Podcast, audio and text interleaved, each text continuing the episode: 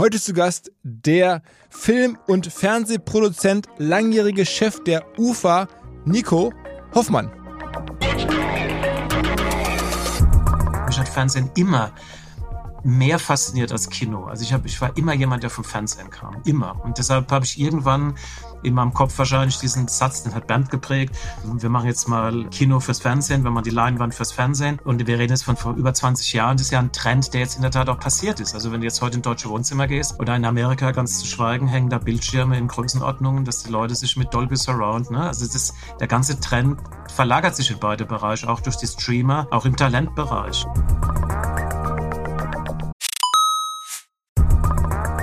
Ihr werdet euch wahrscheinlich fragen, warum unser Partner SalesViewer hier so oft im Podcast wirbt. Aber das ist relativ einfach zu erklären, denn wenn wir hier mittels Podcast Reichweite für SalesViewer erzeugen, dann besuchen natürlich auch hunderte von Menschen die Website von SalesViewer und SalesViewer kann dann mit dem eigenen Tool die Website-Besucher oder deren Firmen vor allen Dingen mit Klarnamen entschlüsseln. Also Podcast-Werbung führt zwangsläufig zu immer mehr Website-Besuchern und Website-Besucher lassen sich in Firmen-Klarnamen von SalesViewer entschlüsseln und zu neuen B2B-Kunden machen. Und natürlich auch wir bei OMR sind sehr zufrieden mit SalesViewer, nicht nur als Kunde, sondern auch als Partner. Wir setzen deren Tool ebenfalls ein zur eigenen B2B-Lead-Generierung und entschlüsseln damit die Website-Besucher von OMR, OMR Reviews oder anderen Tochterfirmen. Man sieht einfach, wer eure Webseiten besucht hat und wofür sich potenzielle Kunden interessiert haben. Neben uns, also OMR, sitzen aber auch noch deutlich größere Firmen wie Stepstone, Avato Systems, Sport5, Talon One oder die Vodafone-Tochter Grand Centrix bereits auf SalesViewer und generieren damit täglich neue B2B-Leads. SalesViewer ist bekanntlich auf unserem hauseigenen Software-Bewertungsportal OMR Reviews das bestbewertete Tool in gleich drei Kategorien und kann jederzeit kostenlos getestet werden. Wer also sehen möchte, wer auf der eigenen Website drauf war und diese Person dann am besten zu Kunden verwandeln möchte, der kann das alles kostenlos ausprobieren. salesviewer.com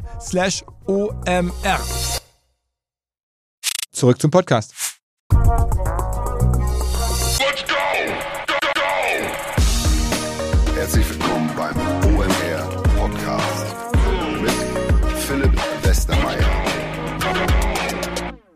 Jetzt ist es wirklich eine Serie, kann man sagen. Und zwar habe ich in den letzten Monaten Folgen aufgenommen mit dem langjährigen Chef von Random House, dem Markus Dohle, oder dem langjährigen Chef von BMG, dem Hartwig Masuch. Beides ganz wichtige Protagonisten bei Bertelsmann über viele Jahrzehnte und auch in der deutschen, europäischen, zum Teil ja globalen Unterhaltungs-, Medien-, Kommunikationsbranche. Und es folgt nun ein dritter Teil, der in diese Serie perfekt reinpasst, und zwar mit Nico Hofmann, der ganz viele Jahre Jahre die Filmproduktionsgesellschaft UFA, die genau wie Random House und BMG auch zu Bertelsmann gehören, geführt hat, dort wirklich große Filme gemacht hat. Ich kenne kaum jemanden, der so viele wichtige Ereignisse unseres Landes in den letzten Jahrzehnten porträtiert hat, der es aber auch geschafft hat, ganz, ganz große Massen von Menschen, ich rede von Millionen, abzuholen für seine Filme, für seine Produkte, der da ein eigenes Verfahren fast schon entwickelt hat, wie man große Reichweiten gewinnt. Darüber haben wir gesprochen im Podcast, natürlich auch über seine letzten großen Projekte, unter anderem über die Amazon-Doku über die deutsche Fußballnationalmannschaft in Katar. Es gab also für mich als medieninteressierten Menschen extrem viel zu verstehen und zu fragen, als wir uns gegen Ende des letzten Jahres getroffen haben. Endlich kommt sie raus, die Folge, passend übrigens bewusst zur Berlinale, die zum Zeitpunkt des Erscheinens des Podcasts in Berlin gerade läuft. In diesem Sinne direkt rein ins Gespräch mit Nico Hofmann. Auf geht's! Hi Nico. Hallo Philipp, hallo. Ich glaube, die meisten kennen dich oder kennen dein, dein, deine ähm, Werke oder deine Produkte am Ende. Ähm, trotzdem einmal ganz kurz für alle, die jetzt zum ersten Mal ähm, mit dir konfrontiert sind. Ähm, wie ging's los? Was machst du? Also meine, meine, im Moment mache ich einen durchaus komplexen Übergang. Ich war jahrelang, fast 26 Jahre bei Bertelsmann. Ich habe begonnen bei Teamworks, eine UFA Tochtergesellschaft vor etwa 25 Jahren. Das habe ich gemeinsam mit Wolf Bauer gegründet und äh, drei wunderbaren, kraftvollen, dynamischen Frauen, Bettina Reitz, Ariane Krampe und Doris Zander. Und daraus ist äh, ein durchaus beachtliches kleines Unternehmen entstanden. Wir haben viele Eventfilme gemacht damals, äh, Die Flucht mit Maria Furtwängler, Der Tunnel mit Heino Fersch, Filme von Christian Petzold, also ein großes Bouquet. Und dann habe ich vor acht Jahren die UFA gemeinsam mit Wolf Bauer vor fünf Jahren alleine als Chef der UFA übernommen. Und äh, jetzt im Moment mache ich eine durchaus komplexe Transition, würden die Amerikaner sagen, zu dem von mir geliebten und auch selbstgewählten Nachfolger Sascha Schwingel, der gerade vorhin bei mir war. Also du erwischst mich im Moment in, in, in komplexen inneren Vorgängen zwischen Abschied und Neubeginn. Und für alle, die sich da jetzt erstmal ein wirtschaftliches Bild von machen müssen, die UFA ist mein Verständnis, ist so eine Unternehmung mit, wir reden 300 Millionen Euro Umsatz, Größenordnung? Ja, wir äußern es ja nie zu umsetzen bei Bertelsmann, aber das kann man in allen möglichen Handelsregistern nachlesen. Ich würde mal sagen, äh, ich kommentiere es jetzt nicht, aber du liegst garantiert jetzt auch nicht falsch. Äh, die Ergebnisse, die, die, der Umsatz variiert äh, teilweise sehr, sehr stark. Das hat immer mit Marktvolumen zu tun. Das gilt für die ganze Branche. Also ich würde mal sagen, wir liegen zwischen 200 und 300 irgendwo, je nachdem, wie die Beauftragung ist. Und das sind auch Zahlen, die öffentlich bekannt sind. Mhm. Auch im Produzentenspiegel. Ich meine, du machst jetzt auch schon echt über einige Jahrzehnte, hast gerade gesagt 25, 26 Jahre bei Bertelsmann. Ähm, wie fingst du denn davor an? Du bist ja eigentlich, glaube ich, mal ganz früher von Hause aus Journalist gewesen, ne? Du, ich habe begonnen als Journalist. Ich habe ein Volontariat gemacht beim Mannheimer Morgen. Da bin ich auch sehr dankbar. Das ist eine, eine gute Schule, vor allem wenn du in der Lokalredaktion beginnst, zwischen Müllabfuhr und McDonalds-Reportagen. Das mhm. war wirklich prägend. Und danach habe ich an der Filmhochschule studiert, äh, teilweise gegen den Willen meiner Eltern, aber dann doch irgendwie, die wollten nur, dass ich Jura studiere, da habe ich gesagt, das will ich aber nicht. Und dann haben sie gesagt, ja gut, wenn du äh, Filmhochschule hinkriegst, dann geh von mir aus nach München. Das habe ich dann auch gemacht. Und ich fand es eine extrem schwierige Zeit. Also ich habe mich sehr, sehr stark mit Familienleben, mit Familiendynamik, mit der Vergangenheit meiner Eltern auseinandergesetzt. Sehr, sehr starker Bezug natürlich zum Dritten Reich. Mein Vater ist mit 96 gestorben, meine Mutter ist jetzt 93. Also wenn du so willst, auch eine Beschäftigung mit der Generation meiner Eltern. Und das war der Beginn, der Beginn der Filmschule. Und ähm, wir haben eine kleine Start-up-Company in München damals gegründet. Junge Filmemacher teilweise, die aufgenommen wurden, andere, die nicht in die Filmhochschule gekommen sind. War Roland Suse Richter, Christian Wagner, Uwe Jansson waren ganz tolle Regisseure dieser Zeit. Und wir haben dann gemeinsam in einer großen Altbauwohnung haben wir gegenseitig die Filme produziert. Das war quasi der Beginn, wenn du so willst, zwischen Kunst, Kultur, Geld verdienen und überhaupt zwischen Regie und Produktion. Und damals war das dann so, wenn du sagst Startup, also man hat irgendwie das versucht, aus sozusagen von Hand in den Mund zu produzieren oder hast du dann irgendwie einen Bankkredit genommen oder hast du schon Investoren gehabt oder wie, wie ging das los? Damals, damals äh, gab es überhaupt noch keine Investoren. Also damals wurden die Geschäfte quasi bei den Sendern noch im Aufzug gemacht oder in der Kantine oder bei großen Abendessen. Ähm, also du hast als, als junger Mensch, also wir waren damals zwischen 25 und 30, wir haben uns im Grunde genommen selbst finanziert. Also wir haben wirklich gegenseitig uns unterstützt. Wir haben Filmförderung bekommen, wir haben selbst dann die Sender abgeklappert, wir haben angefangen, äh, Debüt im Dritten war eine wunderbare Reihe damals vom Südwestfunk hieß der damals noch. Es war Susan Schulde, die große Leute wie Sönke Wottmann, Rainer Kaufmann, also viele, die nachhaltig auch erfolgreich waren, Nina Krosse geprägt hat. Also du hast dann wirklich begonnen mit, mit, äh, mit tollen Partnern auf Senderseite, die damals auch sehr, sehr inhaltlich orientiert waren. Es waren also sehr gebildete, sehr kulturell gebildete Menschen. Und entsprechend waren auch die Themen der Projekte. Also es ist eine Zeit gewesen, Rainer Werner Fassbinder hat noch gelebt, Bernd Eichinger hat mich sehr geprägt. Es war eine Zeit von großen, auch Regina Ziegler, von großen Männern und Frauen, die quasi mit viel Intellekt auch den Beruf begleitet haben. Und was hat damals so ein Film gekostet? Also man, was muss man sich da vorstellen, wenn er da so ein 90-Minütiger gemacht hat, war das dann auch irgendwie ein Millionenprojekt oder war das irgendwie dann ein paar tausend Euro? Also das kann ich dir sehr genau sagen. Ich unterrichte ja in Ludwigsburg und habe das Thema jedes Jahr mit meinen Diplomstudierenden. Die Budgets gehen da wirklich von 20.000 bis 2 Millionen. Das hängt wirklich vom Film ab, von der Finanzierung. Und das war damals offen standen genauso. Also wir haben Abschlussfilme gemacht, die haben damals in D-Mark 50.000 D-Mark gekostet.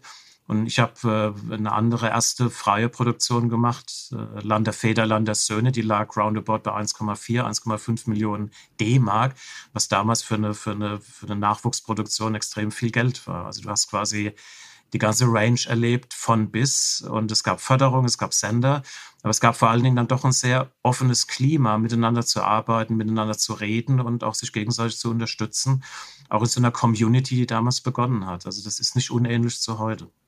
Und alles hat sich dann verändert, oder zumindest habe ich das so in der Recherche über dich irgendwie wahrgenommen, als das Privatfernsehen kam, als auch sozusagen der, der Markt größer wurde und man sozusagen aus, außerhalb der Strukturen von einem Sender, also ein öffentlich-rechtlicher Sender fördert ein oder man bekommt eine, eine Filmförderung, einen Zuschuss.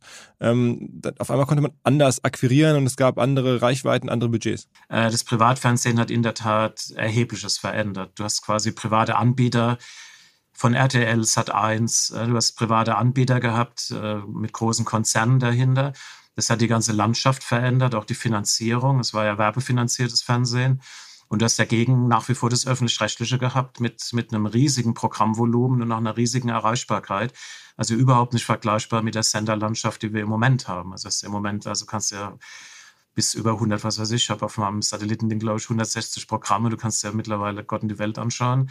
Aber damals war nach wie vor öffentlich-rechtliches Programm führend und das wird natürlich dann immer komplexer mit dem Aufkommen des Privatfernsehens. Und die haben natürlich auch den, den Publikumsgeschmack, äh, das Programmvolumen, auch die ganze Art und Weise, wie sie produziert haben. Auch RTL mit vielen, vielen sehr provokanten, das meine ich jetzt ganz positiven Shows. Ne, es wurde ja quasi, wurden alle Tabus erstmal ausprobiert. Es war eine andere Zeit und die hat natürlich auch die Medienlandschaft damals massiv verändert. Aber für dich also scheint es mir zumindest, war das auch eine, eine tolle Entwicklung, weil auf einmal hattest du größere Budgets und hattest irgendwie und konntest sozusagen zu dem Volksfilmemacher werden, der du gefühlt heute bist. Also du hast jetzt ja dann irgendwie auch angefangen, alle ähm, ja deutsche oder deutsche Geschichte jüngere deutsche Geschichte irgendwie zu verfilmen, sozusagen jede äh, größere Geschichte, die uns passiert ist hier irgendwie von nationaler Aufmerksamkeit, ähm, hast du dann irgendwie zu einem Stoff gemacht und das erschien mir so als irgendwie total clever, ähm, das dann wiederum über RTL oder andere große Plattformen oder Sender am Ende ähm, auszustrahlen. Das hat doch jahrelang super funktioniert, oder? Ja, aber ich glaube, du musst jetzt eine gewisse Trendschärfe reinbekommen, weil jetzt zunächst mal haben wir geredet über die Zeit äh, als Regisseur. Ich habe ja sehr, sehr lange als Regisseur gearbeitet. Also mein größter Erfolg war dann ein Privatfernseherfolg auch. Das war der Sandmann mit Götz George. Das war einer der ersten Spielfilmproduktionen, man glaubt es heute kaum von RTL 2, also sind völlig absurde, sind völlig absurde Beginne, weil RTL 2 wollte damals auch in der großen Fiktion mitspielen. Also ich rede damals jetzt noch, wenn du mich jetzt nach Beginn des Privatfernsehens fragst, rede ich noch in meiner eigenen Zeit als Regisseur. Ne? Wir reden da wirklich jetzt über Ende der 70er, Beginn 80er Jahre. Mhm. Und äh, ähm, um das jetzt kurz abzuschließen, sonst versteht man es, glaube ich, nicht. Ich habe dann irgendwann mit, ich glaube, da war ich 34. Ich habe irgendwann ähm, sehr, sehr stark mich engagiert in Ludwigsburg an der Filmakademie. Ich habe die ganze Spielfilmklasse damals mit aufgebaut. Das ist eine super erfolgreiche Filmschule bis zum heutigen Tag. Leute wie Christian Schwocho, ähm, Solin Youssef, viele andere, Buran, Buran Kabani, viele, viele Filme. Also Christian Schwocho hat jetzt die komplette neue Staffel The Crown äh, mitstimuliert und mitgedreht, sind aus der Schule gekommen. Mhm. Und diese Erfahrung an der Filmschule, und da war ich 35, ich hatte dann, ähm, wenn du so willst, meinen ganzen negativen Impuls von München, was ich alles nicht gut fand, wollte ich dann in Ludwigsburg besser machen.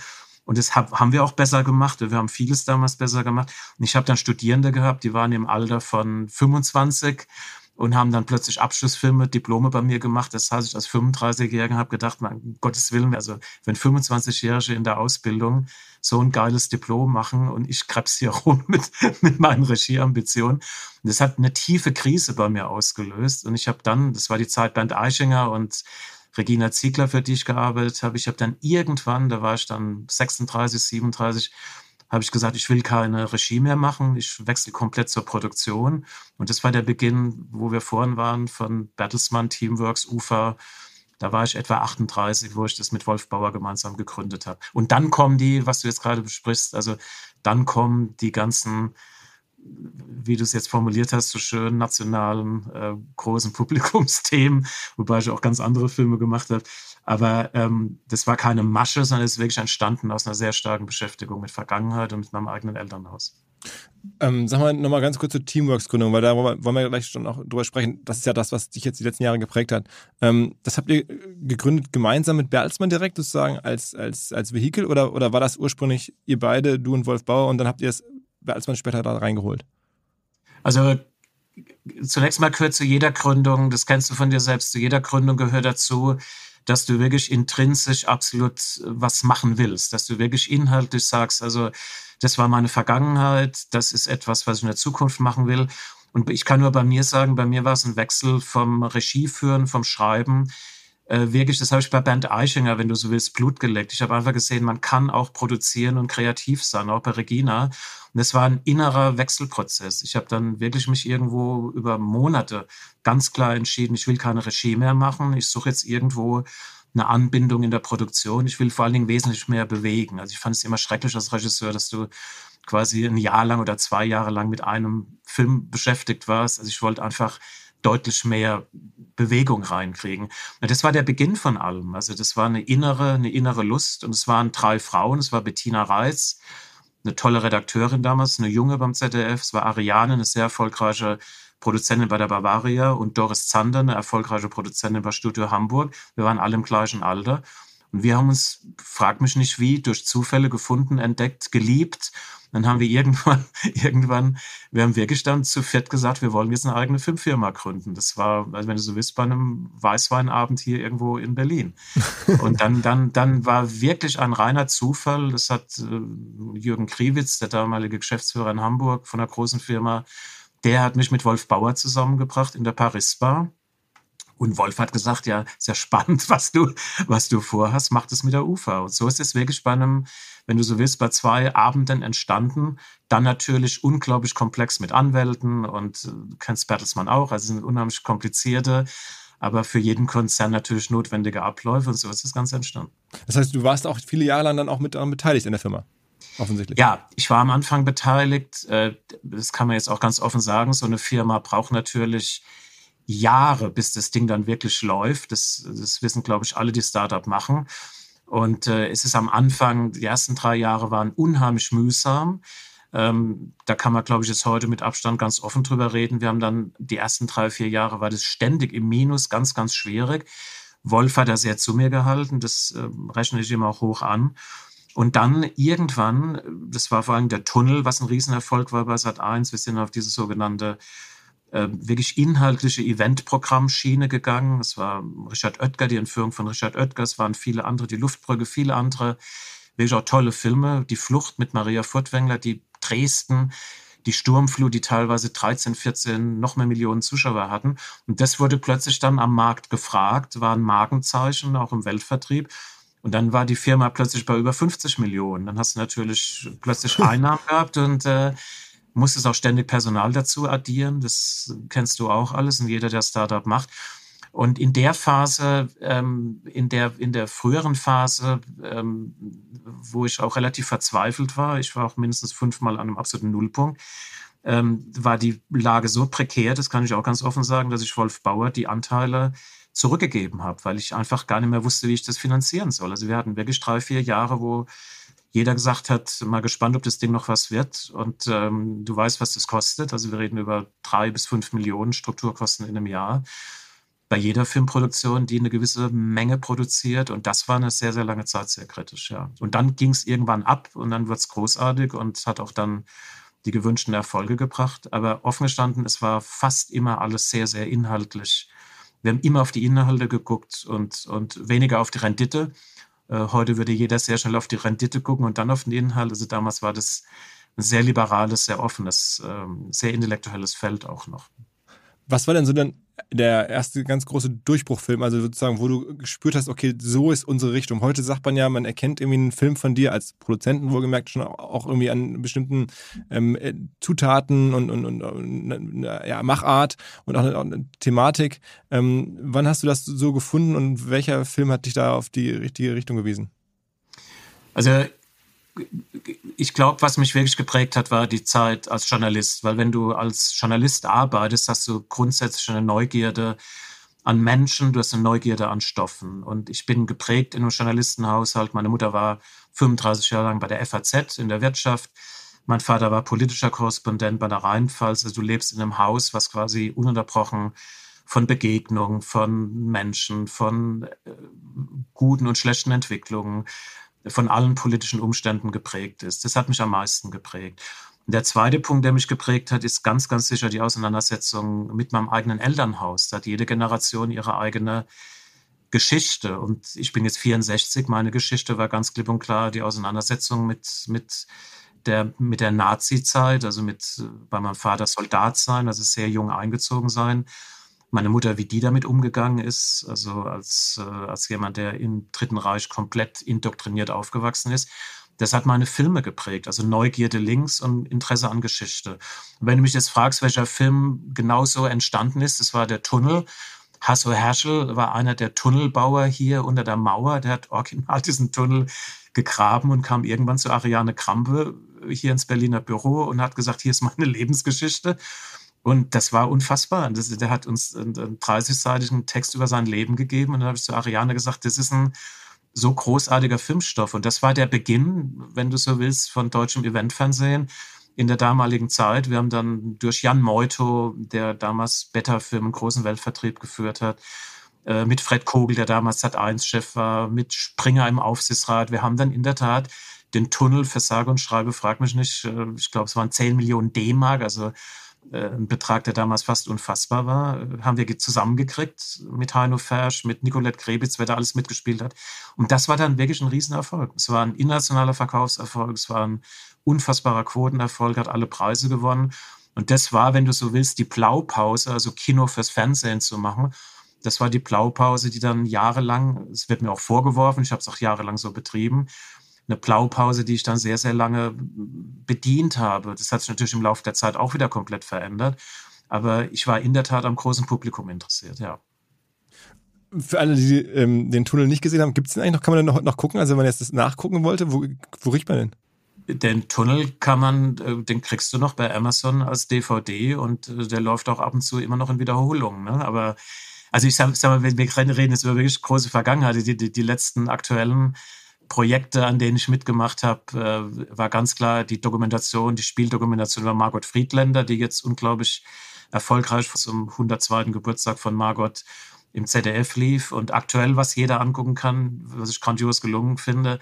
Ich habe mit meinem Kollegen Sebastian Werninger hier bei der UFA die komplette Beginn von Bayern München verfilmt für RTL. Das ist im Moment bei RTL Plus äh, abzurufen und läuft auch Gott sei Dank im Abruf sehr, sehr gut.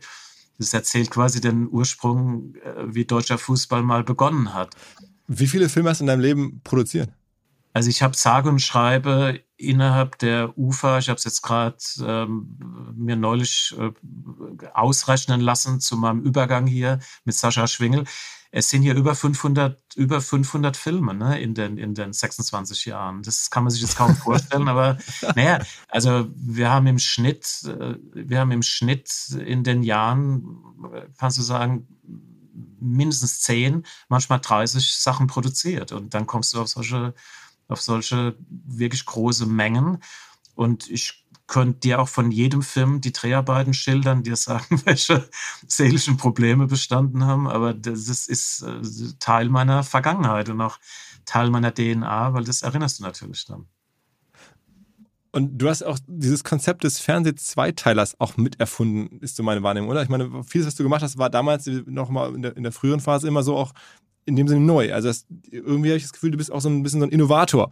Ähm, also okay, wir machen jetzt diesen großen Fernsehabend mit noch ganz viel Doku drumherum und ähm, so, so, so, ja nicht nur ein Film, sondern wirklich einen ganzen Themenabend in Fernsehen und dann guckt halt das ganze Land zu. Aber es hat dann auch zweimal als Zweiteiler. Das, das sind so verschiedene Sachen gelungen.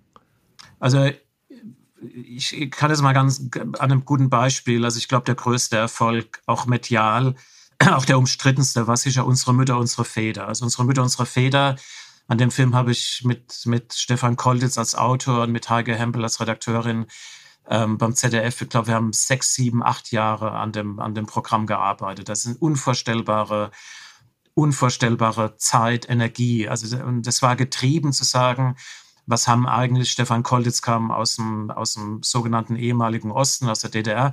Und ich mag Stefan sehr. Wir haben sehr viele Sachen gemeinsam gemacht und wir haben gesagt, es gibt eine große gemeinsame Geschichte, die uns verbindet, nämlich das, was unsere Väter im Krieg ähm, ähm, erlebt haben. Also wie sie quasi ähm, ihr Leben als junge Männer in Nazi-Deutschland im Krieg, was das mit ihnen gemacht hat. Übrigens auch jüdisches Leben, ähm, ist eine Rolle, die mir ganz, ganz wichtig war. Also wir haben sehr, sehr lange recherchiert. Weil sind unsere Mütter, unsere Väter ist natürlich Ausdruck gewesen, ähm, einer, einer verschwiegenen Schuld, einer verschwiegenen Vergangenheit in Deutschland. Es ganz, ganz viele Familien, wo die Väter eben nicht über ihre Kriegsvergangenheit reden oder eventuell nur kurz vor ihrem Tod. Also wir reden jetzt über die Generation meiner Eltern. Also ich habe gesagt, mein Vater ist mit 96 gestorben. Und der Film ist rausgekommen, ich glaube 2013, also vor zehn Jahren.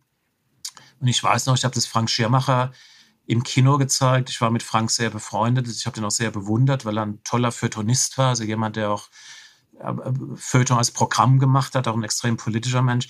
Und ähm, wir haben beide darüber geredet, wie wichtig, wie wichtig für unsere Generation, also Frank war noch mal ein bisschen jünger, aber wie wichtig für unsere Generation diese, diese sehr spezielle Auseinandersetzung mit unseren eigenen Federn und mit der Geschichte der Feder ist.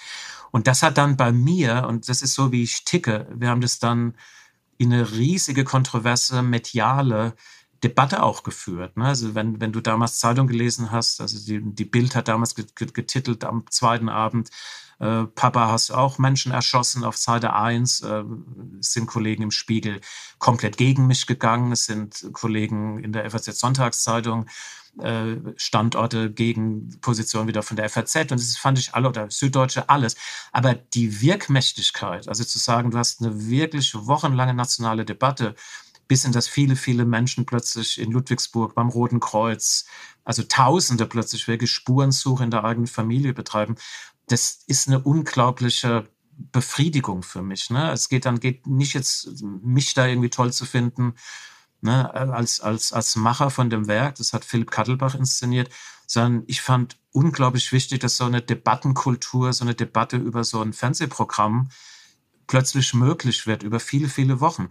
Und das ist der Grund für den zwei oder drei Teiler, weil du natürlich dann in der Bespielung von zwei oder drei Abenden deckst du im, im, im Rundfunk eine gewisse Fläche ab. Du deckst, wenn was toll läuft, läuft es auch an allen drei Abenden. Aber es klingt immer so als nach einer Masche, aber in, in, in, in mir drin ist es wirklich ein großes inneres Bedürfnis gewesen, über Dinge, die mich in Deutschland bewegen. Ich habe Mogadischu gemacht, ich habe die Flucht gemacht. Es waren ganz, ich nenne es auch Bayern München. Mich hat einfach interessiert in Zeiten wie diesen, wie hat Fußball begonnen? Mir geht es immer, wirklich immer um den Inhalt. Immer. Also jetzt zu sagen, man macht eine Masche und dann wird es tausendmal kopiert. Äh, das haben dann eher andere auch gemacht, aber das hat mich eigentlich nie interessiert. Ist das heute noch so möglich? Also, wie du das gerade beschrieben hast, dass du sozusagen wirklich eine nationale Debatte entzündet hast, wo dann auch alle großen Medien äh, sich zugeäußert haben. Am Ende ja, hat das ja auch einen Film eingezahlt, auf die Debatte eingezahlt. Ähm, würdest du sagen, dass man sowas heute noch so machen kann oder ist das irgendwie mittlerweile alles in Blasen verschwunden? Nee, also ich muss ganz klar sagen, äh, und es wird selten verstanden, es geht immer um die Qualität. Also wenn ich, meine Erfahrung mein ganzes Leben ist, wenn was qualitativ outstanding gut ist, dann findet es ein Publikum. Und wenn es very outstanding gut ist und auch einen bestimmten Zeitgeist trifft, äh, dann äh, hast du eine enorme Resonanz. Die Schwierigkeit in unserem Gewerbe ist, dass man das vorher erspüren muss, dass du wissen musst, wer mit wem und was wird da gemacht. Du musst, äh, Film ist unfassbar komplex, äh, also du kannst, deshalb fasziniert es mich auch, du kannst im Film also wie in einem großen Orchester, es gibt jede Spielmöglichkeit, du kannst jeden Schnitt, jeden Ton, jeden Schauspieler, jede Drehbuchsequenz, also es gibt wenige Dinge, die du dermaßen auch nochmal beeinflussen kannst wie eine filmische Arbeit. Aber genauso komplex ist sie in ihrer Wirkung. Und diese Komplexität musst du irgendwo im Blut haben. Du musst also irgendwo eine Vorstellung entwickeln, wenn der Regime oder die Regie macht und das Buch und die spielen und die Kamera und die Musik, was passiert dann? Ne? Und es ist immer eine Wette auf ein kreatives Team von Frauen und Männern. Und manchmal geht die Wette grandios auf, mit einem auch grandiosen Produzenten dann hoffentlich, oder es geht völlig daneben. Aber es geht eben nicht nach Schema F und es geht nicht nach Blaupause. Aber am Ende sagst du, also wenn man heute diese, diese Qualität äh, leistet oder, oder hinbekommt, dann wird es auch ähm, dann könnte man auch nach wie vor eine nationale Debatte entzünden. Und dann würde es auch weiter, ja. dann äh, Okay, also weil Nein, das ist so. Ich gebe dir, guck mal, ich gebe dir, kann ja zwei Beispiele. Wir, wir, haben vor Jahren produziert Habe Kergeling, der Junge muss an die frische Luft. Es ist, ein Film über Habe Kergelings Kindheit. Ähm, ich liebe diesen Film. Das ist eine Caroline Link hat inszeniert. Ruth Thoma hat das Drehbuch geschrieben. Das ist ein ganz feinfühliger, eine wunderbare Familienmelodie, aber auch voller Depression, weil es ist eine Geschichte über eine schwule Kindheit im Ruhrgebiet mit einer depressiven Mutter in der Familie, die sich umbringt. Also es ist kein Buch, was du jetzt erstmal sagst, wow, ne? Aber Caroline hat mit einem ganzen, mit Sebastian Werninger und mit Hermann Florin zusammen produziert, die hat eine ganz, ganz sublime, eine, eine ganz tiefgehende, völlig ihre eigene Energie entwickelt mit dem Projekt. Und dann hat das Ding plötzlich 3,6, 3,8 Millionen Zuschauer. Und es hat niemand gedacht. Also alle, alle haben gedacht, also wenn das Ding mal aufgrund des Buchverkaufs, ne, also ich habe dann, ich bin dann mal weg auch produziert, der hatte einen gigantischen Buchverkauf, der hat, glaube ich, roundabout 1,4 Millionen Zuschauer gehabt. Und hat jeder zu mir gesagt, ja, also wenn ich bin dann mal weg, äh, mit dem 5 Millionen Auflage 1,4 Millionen Kino macht, dann macht jetzt ein Film über Depression und schwule Junge im Ruhrgebiet, macht dann maximal 600.000. Solche Gespräche führst du dann. Und dann macht dieser Film, weil er einfach eine, einen Zeitgeist plötzlich trifft, an Familienzusammengehörigkeit, an Miteinander begreifen, an Diversity, an Verständnis für Familie, Depression, für alles das, was das Buch auch von Habe ausgezeichnet hat, das schlägt plötzlich ein wie eine, wie eine, wie eine Zeitgeistbombe und Menschen fühlen sich durch den Film berührt. Und dann hast du natürlich eine Debatte. Ne? Also wenn 3,5 Millionen, wenn ich jetzt Fernsehausstrahlung noch dazu nehme, wir reden da über, über, über zum Schluss 10 Millionen, die so ein Programm gucken, das hat eine Relevanz würdest du sagen, dass die Zeiten damals also nicht besser waren, das ist ja schon mal angenehm, sondern dass sie heute genauso gut oder schlecht sind, also was die, was die Qualität betrifft. Aber ähm, ich habe das Gefühl, heute ist unternehmerisch noch mehr möglich, weil halt noch mehr Plattformen zur Auswahl stehen, weil man ähm, ja noch, noch viel mehr Nachfrage nach, nach Bewegtbild hat als früher. Das würde ich genauso sehen. Also ich glaube, der Markt ist im Moment so bunt und so vielfältig wie noch nie. Übrigens auch auf Seiten der Produktion. Also ich unterrichte in Ludwigsburg. Meine stärksten Konkurrenten und Konkurrentinnen sind meine eigenen Studierenden, weil die einfach unglaublich talentiert sind. Und die gründen kleine Startups in äh, Ludwigsburg mit drei, vier Leuten und gehen wirklich, das sage ich jetzt voller Hochachtung, gehen wirklich in eine, in eine, in eine ganz starke Konkurrenz und sind sehr, sehr erfolgreich. Also einer meiner, meiner besten Studenten, Jochen Laube, hat jetzt den International Emmy gewonnen äh, mit äh, seiner Sissy-Verfilmung für, für Netflix. Also das muss man erstmal hinkriegen. Äh, und alle an dem Projekt Beteiligten kommen aus Ludwigsburg. Ne? Das ist ein Projekt, was quasi in Ludwigsburg in der Alleenstraße für den Weltmarkt entstanden ist. Jan Mauto hat es kofinanziert. Und daran siehst du die Kraft, die, die Kraft äh, des Streamings, ein weltweiter Erfolg. Und du siehst die Kraft, äh, die Kraft, du siehst die Kraft von, jetzt bin ich schon im amerikanischen Verleih Netflix, du siehst die Kraft von, äh, von jungen Menschen, die in ihrem Berufsfeld dann auch wirklich in ihrer Generation ganz klare Ausrufezeichen setzen und das auch können. Und da, da muss ich als 64-Jähriger äh, im Moment, wenn ich mir das dann anschaue, bin ich voller Hochachtung. Aber dann stehst du hier bei der UFA auch natürlich in dem Laden und sagst so, wie geht der Change-Prozess zwischen den Generationen hier in der UFA? Also da bist du sehr, sehr schnell im eigenen, im eigenen Company-Leben und das hast du selbst auch erlebt. Äh, das ist auch eine Aufgabenstellung für Bertelsmann, wobei ich finde, dass sie sich sehr, sehr stark darum bemühen. Ich unterstütze es auch sehr. Mhm. Ähm, ich meine, deine Filme wurden ja auch international gezeigt und du hast sie in, in, in wirklich, ich glaube, hunderte von Ländern verkauft, aber es war halt nochmal anders. Also du konntest nicht zu Netflix gehen, dann waren die sozusagen per Definition sofort international einmal auf die Plattform und jeder hat Netflix irgendwie weltweit und dann sofort war es ja, global, sondern du musstest dann irgendwie auf eine, auf eine Messe gehen ähm, und dann musstest du auf der Messe das in jedes Land einzeln verkaufen. War das, war das anstrengender oder war das lukrativer vielleicht sogar? Wie ist denn der Vergleich zwischen diesen beiden Systemen? Ja, ist eine gute Frage, aber ich kann dir da eine klare Antwort geben. Du hast ja im Moment wirklich völlig verschiedene völlig verschiedene Finanzierungsmodelle. Das wird wirklich immer komplexer. Ne? Also ich nehme mal eine Produktion von uns wie Deutschland 83, eine super erfolgreiche Serie über drei Staffeln. Ich kann ja gar nicht mehr sagen, wie viele Partner wir am Anfang hatten. Zum Schluss war Amazon der Hauptpartner, da hatten wir einen Partner.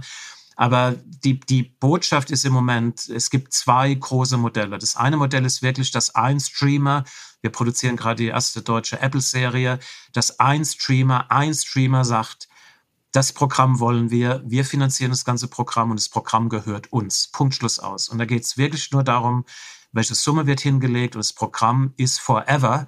Das ist auch der Grund des ganzen, des ganzen Streiks in Amerika. Da geht es um Urheberrecht, es geht genau um diese Art der Auswertung da gehört das Programm dem Streamer. Und dafür kriegst du auch durchaus sehr, sehr faires, gutes Geld. Und die andere Finanzierung, ich nehme sowas wie der Schwarm im, im, äh, im ZDF oder Babylon Berlin, beides von Jan Meuto, ein guter Freund von mir, kofinanziert, co-produziert. Da hast du unglaublich viele Partner drin. Also beim Schwarm es sind viele, viele Partner zusammengekommen.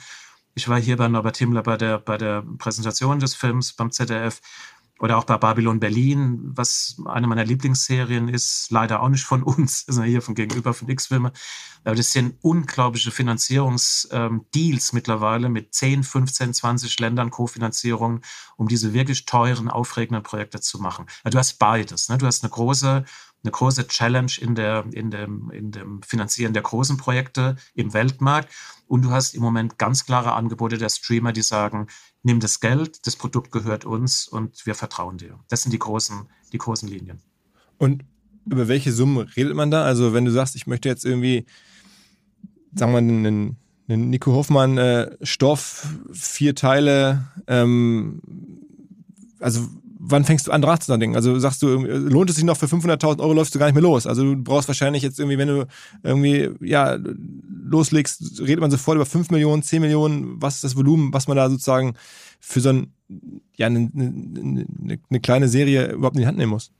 Also erst einmal, ich laufe für jeden Betrag los, wenn mich das Projekt, äh, ist wirklich mein Ernst. Also ich nenne mal Margot Friedländer, das war ein Doku-Pick für ein Budget, wo wir wirklich draufgezahlt haben. Das haben wir gemacht, weil wir den Film wichtig fanden, weil Margot Friedländer für mich eine der ich kenne Margot seit vier oder fünf Jahren, ist eine, eine Ikone. Es ist einfach absurd, dass sie jetzt 102 Jahre alt werden muss, damit sie wagen, also so wahrgenommen wird für ihre Lebenskraft und für ihre unglaubliche politische Wirkung, die sie seit Jahren hier in Berlin eigentlich entfaltet hat.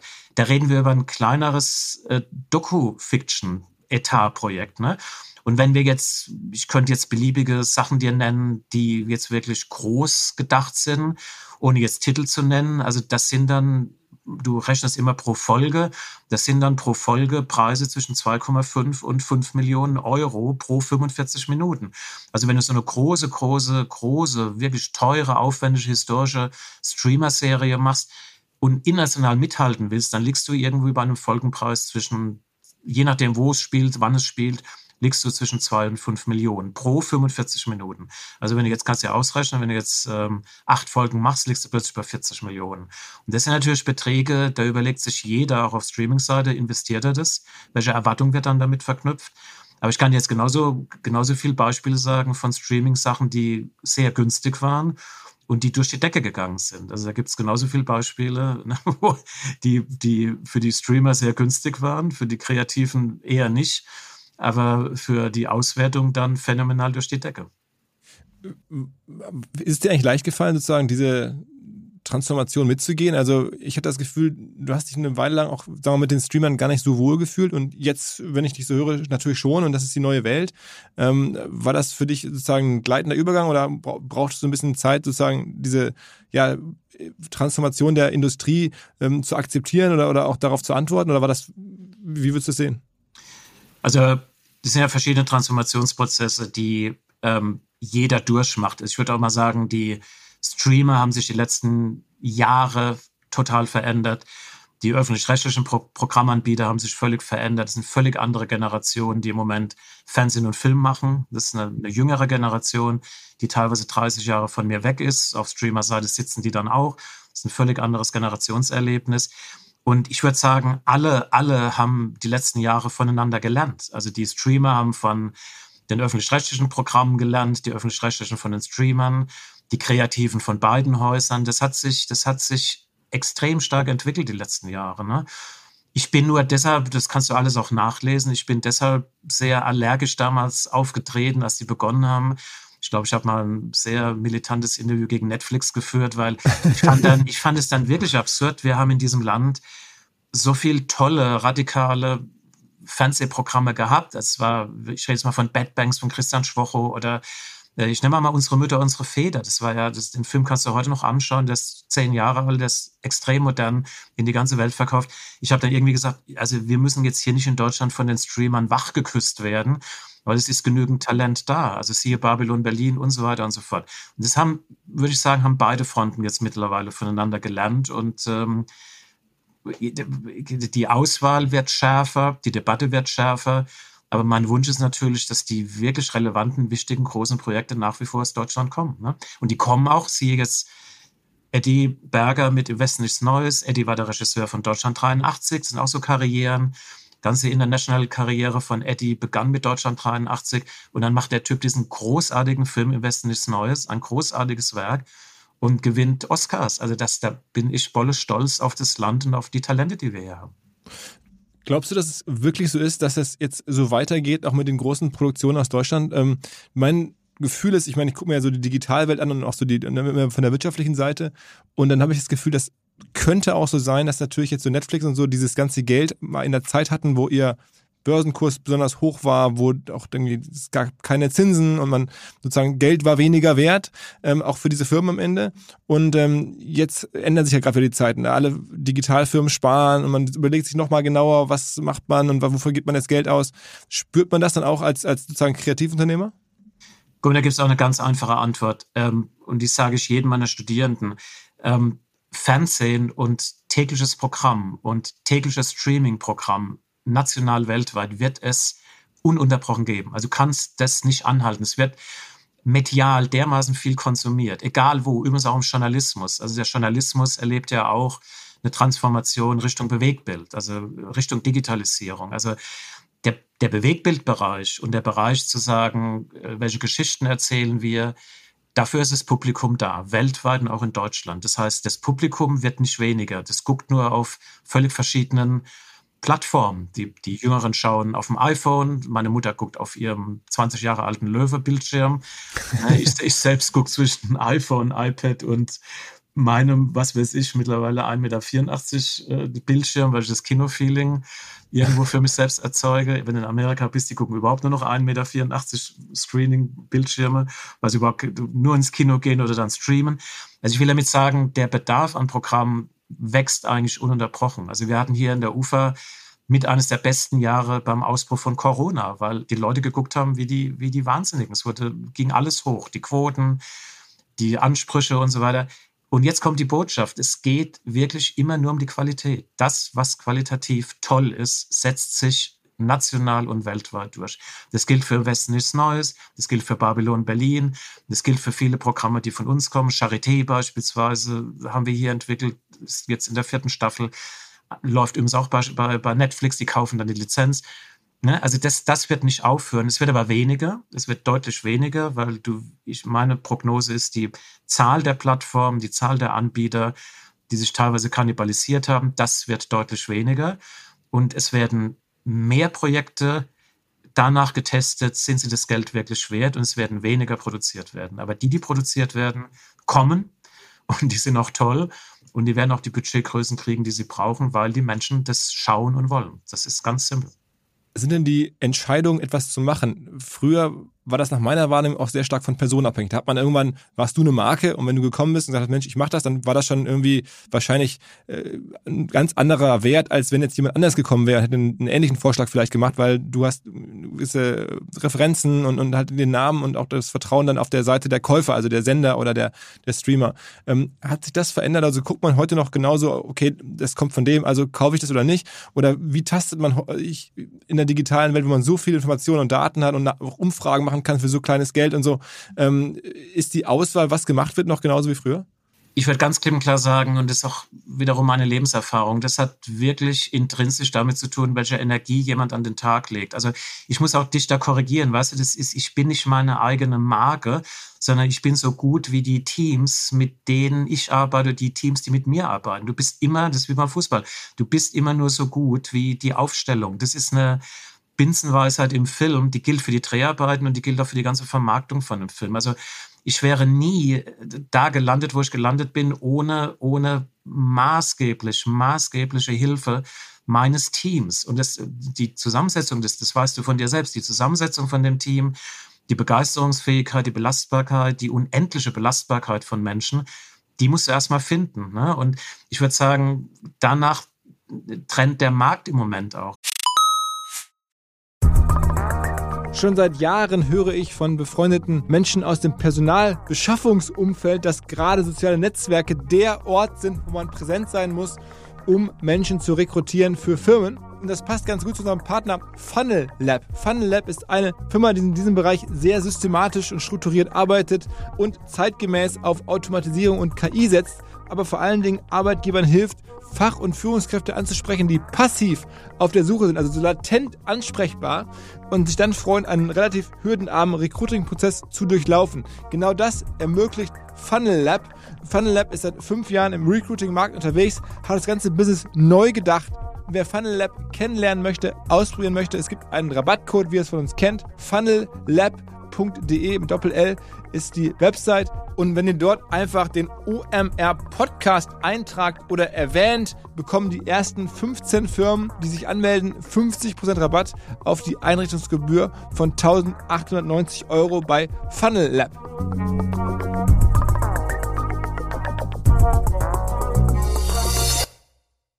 Zurück zum Podcast. Ich meine, du hast ja auch selber verschiedene Projekte gemacht, dann über, über sechs, sieben Jahre hinweg. Ne? Also an irgendwas geglaubt, an irgendwas gearbeitet. Irgendwie, also muss man sich auch klar machen. Das heißt, da ist dann wirklich ja der innerliche Wille sehr hoch, sieben Jahre irgendwie an einem Thema durchzuhalten. Ja, aber das geht wirklich nur auf, wenn du, wenn du gnadenlos dran glaubst. Also die, ich habe gerade mit Jan Meuto letzte Woche gesprochen. Ich glaube, die haben am Schwarm, am Schwarm von Schätzing, ich kann dir nicht mehr sagen, wie viele Produktionsfirmen. Ich glaube, das Projekt war jetzt über 10, 15 Jahre am Markt. Und zum Schluss haben sich dann fünf, sechs Partner einfach zusammengetan und gesagt, wir machen es jetzt. Ne? Das ist ein schönes Beispiel. Am Ende des Tages zählt die Energie von den fünf, sechs Partnern zu sagen, daran glauben wir jetzt und wir gehen in eine gemeinsame Energie. Also nur so funktioniert es bei großen Projekten. Und es funktioniert auch innerhalb der UFA nur in dieser Teambildung. Du brauchst eine Gruppe von Menschen. Wir haben sehr, sehr viele Frauen, also wir haben herausragende Produzentinnen. Du brauchst wirklich eine Gruppe von Menschen, weiblich, männlich, divers, die wirklich sagt, daran glauben wir jetzt. Also nur so funktioniert Programm. In dem, wo es beliebig wird, wo es egal wird, kannst du nach Hause gehen. Also das heißt, wenn man jetzt so die Balance zwischen Kreativität und Leidenschaft und am Ende wirtschaftlichem Zwängen oder auch Profit, Geld abwägt, dann bist du natürlich ganz klar im, im Team 1, irgendwie im Team Inhalte und, und, und Leidenschaft, aber ohne einen wirtschaftlichen, sagen wir mal, äh, Ernst geht es ja auch nicht. Oder also wie, wie ist da die Mischung? Also was, wann guckst du dann doch mal auf, auf, auf äh, ja, so Rentabilität von etwas oder blendest du das ganz aus? Oder am Ende bist du ja auch Geschäftsführer von der Firma verantwortlich also wie schafft man das, wie, wie, wie trifft man die richtige Balance? Nee, du musst ja die Balance treffen. Also wenn du die Balance nicht triffst, dann kannst du in den Beruf nach Hause gehen, weil du, gehst einfach pleite. Ne? Und äh, ich muss ja mal zur, zur, Klarheit, jetzt auch in deinem Podcast, äh, ich habe ja die Führung der Firma ähm, vor genau, ich glaube, drei Monaten an, an Sascha Schwingel übergeben. Also ich bin nicht mehr der Chef der Firma. Ich bekleide jetzt so eine Art von, also äh, meine amerikanische Chefin hat gesagt, Chairman ist in Amerika der, der, der erfahrene Ältere, der dem Jüngeren dann, äh, wenn er will, Ratschläge gibt. Also ich halte mich da sehr zurück, aber Sascha war gerade heute Morgen sehr lange bei mir und ich liebe den sehr und ich finde, dass er eine großartige Arbeit macht. Ähm, aber in der UFA bist du natürlich, äh, auch damals, äh, wir haben UFA Fiction hier zusammengelegt, mit Wolf Bauer als Chef noch. Ich habe Teamworks dann in UFA Fiction aufgehen lassen. Das kann man alles nachlesen.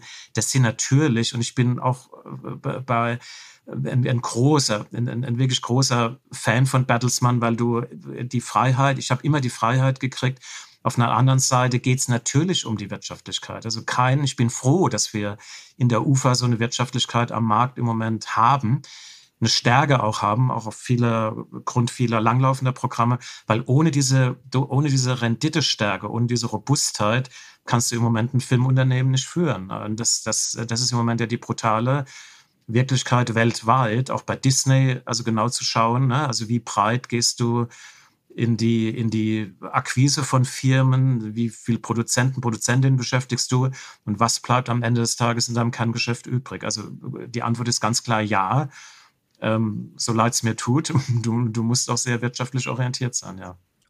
Aber es ist doch eigentlich dann irgendwie ganz cool, dass ihr jetzt wirklich auch für Weltmärkte arbeitet. Ich meine, ich sehe das seit Jahrzehnten, dass deutsche erfolgreiche Filmemacher, ob nun Schauspieler oder auch Regisseure oder Produzenten, irgendwann immer früher den Traum hatten, nach USA zu gehen, weil da die Märkte größer waren, wenn man mit größeren Budgets arbeiten konnte. Jetzt ist es doch eigentlich so, was, wenn man es gut macht und wenn man sagen, auf Weltniveau spielt, dann ist es egal, wo man ist. Man ähm, arbeitet jetzt per se für den Weltmarkt eigentlich, oder? Ja, das ist mittlerweile egal und äh, ich bin ein Mensch, der wirklich, ich hab, bin bei meiner, bei meiner schwarzen Patentante damals in Pasadena aufgewachsen, weil meine Eltern sich haben scheiden lassen. Also ich liebe, liebe das Land. Ich bin sehr Ich bin sehr, sehr sozialisiert worden dort. Aber ich war, ich habe viel in Afrika gedreht, äh, ich habe in Asien viel gedreht. Wir reden mittlerweile über eine weltweite Community. Und wenn ich jetzt über meine Studierenden spreche oder über Solin Youssef, die aus dem Irak äh, geflohen ist, oder äh, Buran Kabani aus Afghanistan oder Christian Schworro, der in der DDR groß geworden ist. Also das sind Menschen, oder Philipp Kattelbach, das sind Menschen, die auf der ganzen Welt mittlerweile leben. Also du kannst einem Studierenden heute in Ludwigsburg nicht sagen, der Horizont endet in Stuttgart. Also das ist eine Generation, die von sich aus schon europäisch denkt, wie ich finde, und auch arbeitet und auch weltweit dreht und arbeitet. Also jemand wie Christian, Philipp Kattelbach, andere äh, agieren und arbeiten auf der ganzen Welt. Ne? Ich nehme mal Eddie Berger nach dem Riesenerfolg von Im Westen ist Neues. Der lebt zwischen London, London und Berlin. Also im Grunde genommen mit so einem Welterfolg kannst du dir dann raussuchen, was du machen willst. Und der Beginn war ein deutsches Produkt mit, mit Erich Maria Remarque als, als, als deutschem Autor. Ne? Hast du denn mal selber überlegt, für dich nach sozusagen Hollywood zu gehen und das ganze, dein Talent und deine, ja, sozusagen mal auf dem, auf diesem, in diesem Markt mal einzusetzen, zu probieren? Schau mal, ich bin sehr, sehr eng befreundet mit vielen, die da leben. Also mit Harald Kloser, der für Roland Emmerich arbeitet, einer meiner engsten Freunde da ist auch die klare Linie, um, um das zu machen, musst du dort leben. Also du musst dann wirklich komplett dort sein. Also du kannst nicht, äh, ich war lange mit Bernd Eichinger bis zu seinem Tod sehr, sehr eng befreundet. Also diese Doppelachse ähm, Los Angeles, Berlin, Los Angeles, München. Also Bernd hat ja auch dann wirklich in der Tat sehr lange dort gelebt, das ist auch sehr erfolgreich aufgebaut. Du musst wirklich vor Ort sein. Also in, in, ich war immer hier glücklich, weißt du, ich habe alle Möglichkeiten hier gekriegt. Ich habe äh, alles machen können und kann immer noch alles machen. Es gibt kein Projekt, wo ich das Gefühl habe, das wurde verhindert, ganz im Gegenteil. Und ich bin damit glücklich. Und wir haben zweimal den International Emmy gewonnen. Mehr kannst du auch jetzt kaum gewinnen, kannst du nur einen dritten gewinnen. Aber mich interessiert, mich interessiert die Reaktion im Ausland immer. Also ich war nie jemand, der gesagt hat, der, der, der Vorhang endet jetzt irgendwie in Deutschland, sondern es war immer interessant, wie andere Länder reagieren mit allen Projekten. Und du kriegst sehr, sehr unterschiedliche, sehr unterschiedliche Reaktionen. Sind denn sozusagen deutsche Schauspieler ähnlich stark aus deiner Wahrnehmung wie amerikanisches wären? Also ich meine, was man ja bei dir sieht, du hast jetzt nie diesen Move gemacht, äh, sozusagen einen, ja, einen amerikanischen Schauspieler holen, reinzuholen, einzukaufen. Ähm, das, das habe ich irgendwie nie gefunden bei deinen, bei deinen Projekten. Man dachte, es wär, hätte ja auch ab und zu vielleicht mal nahegelegen. Ähm, also war das nicht nötig? Ich meine, es ist ja auch als Marketing alleine irgendwie attraktiv, wahrscheinlich da irgendwie einen großen amerikanischen Namen einzukaufen, aber hast du nie gemacht. Also bist du da, gibt es da keine Unterschiede? Also ich, ich bin mit so vielen Schauspielerinnen und Schauspielern so eng und so befreundet, dass ich wirklich sagen muss, die Güteklasse an Schauspiel in, im deutschen ganzen Sprachraum, auch Österreich, äh, Schweiz, das ist unglaublich. Also es gibt überhaupt keinen Grund, warum irgendjemand sich bei uns verstecken müsste vor amerikanischen, französischen Kolleginnen und Kollegen. Und es stimmt nicht ganz, was du sagst. Ich habe damals äh, mit Wolf Bauer den Medikus produziert. Das war schon dann mit Ben Kingsley, also da waren schon ne, stargetriebene Namen dann drin. Der lief übrigens auch super gut. Aber der lief, aber die Regie war Philipp Stölzel. Das war, und das Buch war, war Philipp Stölzel mit Jan Berger. Und es war, also die, das, ganze, das ganze Gebilde, auch wenn wir irgendwo in, in, in Marokko gedreht haben, es war, es war, es war Noah Gordon ist Amerikaner, der kam auch zu den Dreharbeiten.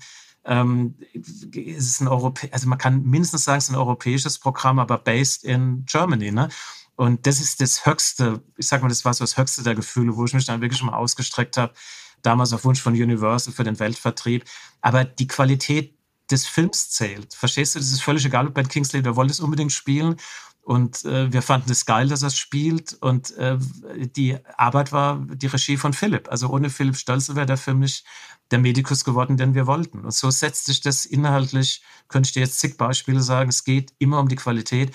Und da spielen deutsche Schauspielerinnen und Schauspieler für mich genau dieselbe Rolle, wie jetzt, wenn mir jemand sagt, äh, nimm doch bitte den aus Amerika. Das ist völliger Quatsch.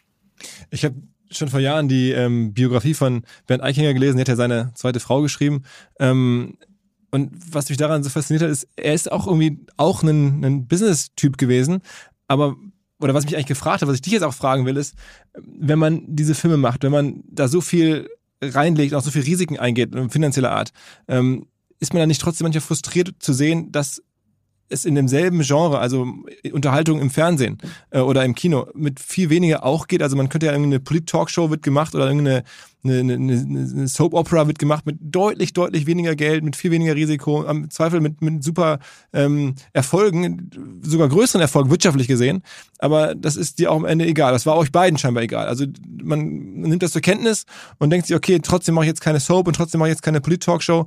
Das ist, das ist, bin ich nicht. Ich habe einfach, ich bin Filmemacher.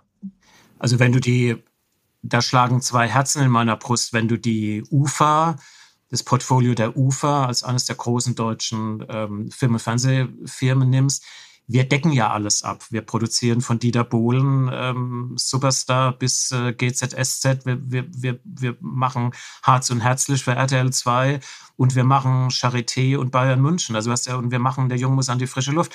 Also es gibt ja kaum ein Unternehmen oder mal ein starkes Team oder Soko Leipzig. Ne? Du hast ja kaum ein Unternehmen, was in dieser Komplexität äh, arbeitet. Aber wenn du mich jetzt, und das ist ein Riesenunterschied zum Bernd, also der Bernd, ich habe für Bernd jahrelang gearbeitet, und ähm, ich habe den verehrt, weil Bernd war natürlich in seiner unfassbaren Leidenschaft, in seiner unfassbaren Energie Vorbild, auch für Oliver Berben, für viele von uns. Also jeder, der ihn gekannt hat, war von ihm geprägt oder ist bis zum heutigen Tag geprägt. Aber der Bernd war natürlich ein, ist eine andere Zeit, es sind andere Produkte. Bernd hat fürs Kino zunächst mal gebrannt. Also jeder, jeder Film musste erstmal dann gefühlt fünf Millionen Kinozuschauer machen. Also Bernd hat relativ spät, übrigens auch durch viele Gespräche, das Fernsehen dann für sich entdeckt und auch die Kofinanzierung des Fernsehens entdeckt. Äh, das ist relativ spät bei ihm passiert. Aber die Leidenschaft, also wirklich zu sagen, er macht das fürs Programm, äh, die Leidenschaft äh, teile ich genauso. Also wenn du mich jetzt nach meinem privaten Geschmack fragst, was ich selbst gerne gucke, und äh, das ist dann mein privater Geschmack, aber der muss jetzt nicht unbedingt deckungsgleich sein mit, mit dem, was die deutsche Mehrheit im Bereich der Show oder des Polit-Talks, den wir nicht produzieren, gerne guckt. Das, das ist jedem selbst überlassen. Hätte man, also hättest du im Nachhinein nicht auch noch mehr Kino eigentlich machen können oder wollen? Oder, oder war es einfach nicht dein Wunsch? Ich habe auch bei dir sozusagen in der, in der Vita, in der Filmografie, du hast jetzt auch einige Kinofilme gemacht, schon klar, Hanni und Nanni, glaube ich, irgendwie, all solche Sachen, also konnte ich nachlesen, aber jetzt nicht in der Masse.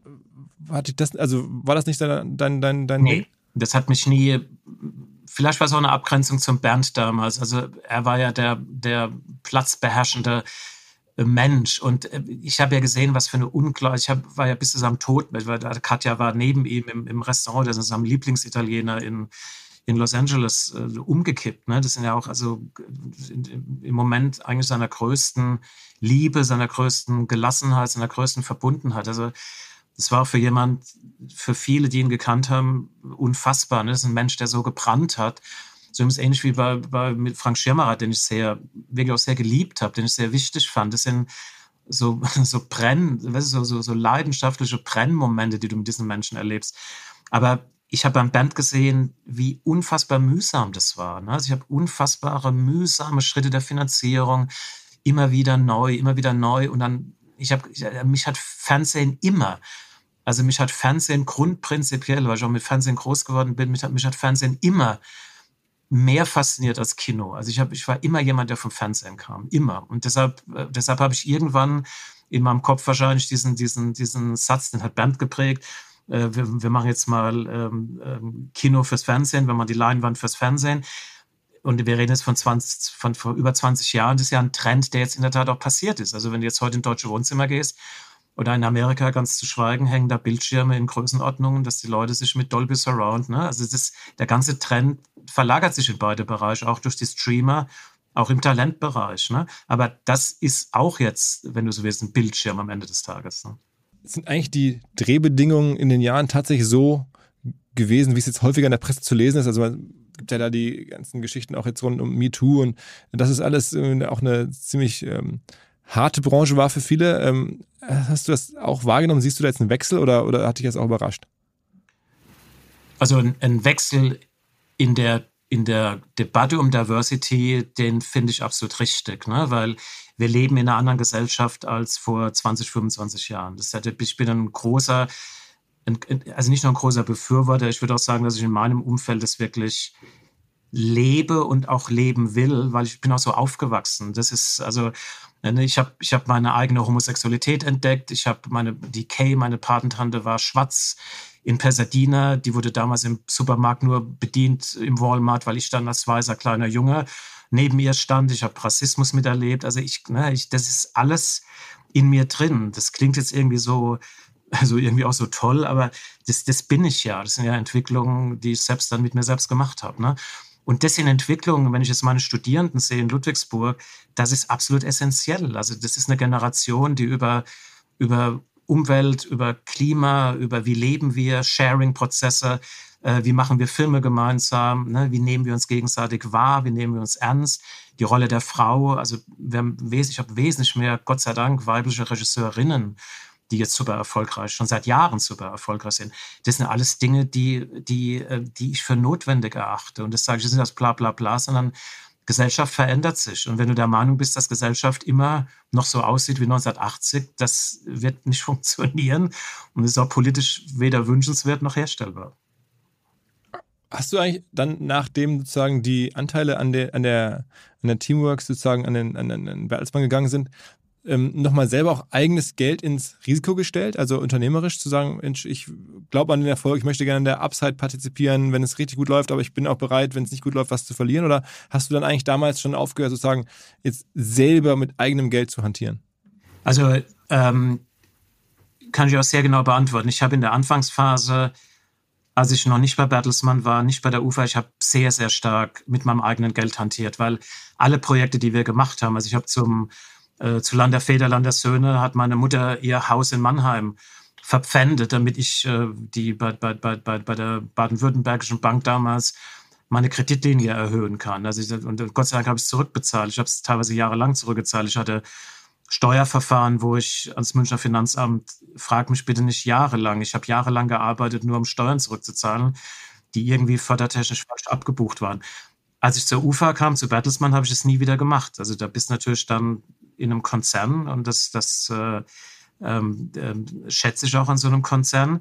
Wenn du mich jetzt fragst, also ich bin in einem, in einem, in einem wirklichen Übergangsprozess, ich bin 64, ich überlege mir, was ich jetzt mache.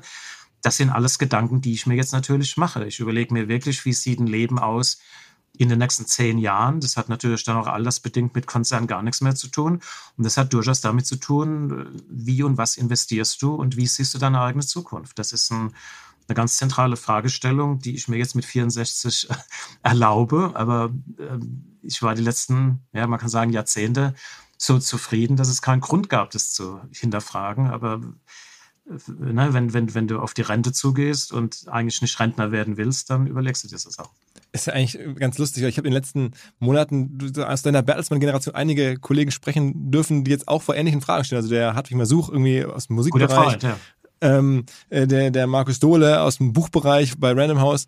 Also Mann, alle, ja. das, das ist irgendwie ganz, äh, ja, so eine Generation, die da quasi gerade abtritt und sich neu äh, überlegt, wie geht's weiter.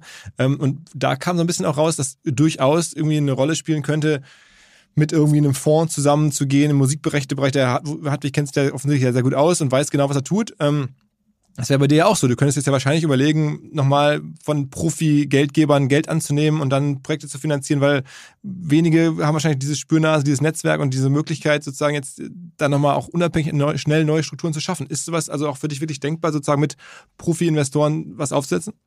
Also schau mal, du kannst ja denken, dass ich, ähm, seit ich jetzt Chairman bin, seit drei Monaten solche Gespräche führe. Ähm, aber da habe ich auch, ich habe mich gerade mit Thomas Rabe vor drei Wochen getroffen. Ich habe da eine klare Linie. Schau mal, ich komme aus dem Inhaltlichen. Ich bin jemand, der fürs Kreative brennt. Und um es mal ganz klar zu sagen, mich interessieren größere Strukturen, also Finanzierungsstrukturen. Don't ask me, ob es jetzt ein privater Investor ist oder ein anderer Konzern oder eine andere. Mich interessiert das gar nicht mehr. Mich interessiert im Moment, der wirkliche Spaß an, der, an, an dem Programm, der Spaß mit Autorinnen, Autoren, der Spaß mit Regie, der Spaß des Packagings. Ohne, und da geht es mir wirklich nicht ums Geld, sondern es geht darum, dass ich die Freiheit wieder kriegen möchte, die wenigen Sachen, die ich dann wirklich geil finde, die ich machen will, dass ich die machen kann. Und dann geht es mir eher darum, also ich sehe mich jetzt eher, siehst mich jetzt hier noch im, in meinem äh, Uferbüro. Ähm, gestern hat ein guter Freund, mit dem war ich Mittagessen, der zu mir gesagt, jetzt wirkt es so ein bisschen wie ein Mausoleum. Hier stehen jetzt die ganzen Trophäen und die Fotos. Und dann habe ich gesagt, ja, das wird irgendwann, irgendwann werde ich das umziehen. Aber wenn du mich jetzt fragst, ich sehe mich in der Tat, on the long run sehe ich mich in einer gewissen kreativen, in einer wirklich sehr, sehr kreativen äh, Selbstständigkeit. Also ich möchte nicht mehr verantwortlich sein für so und so viele Millionen aus dem und dem Fonds und so und so viele Strukturen. Ich möchte im Grunde genommen Partnerschaften haben, da ist auch die UFA garantiert eine tolle Partnerschaft. Ich möchte Partnerschaften haben, in denen ich die Menschen kenne, wertschätze, aber im gehobenen Lebensalter interessiert mich der Stoff, der Inhalt, das Drehbuch und dann wahrscheinlich der Filmschnitt.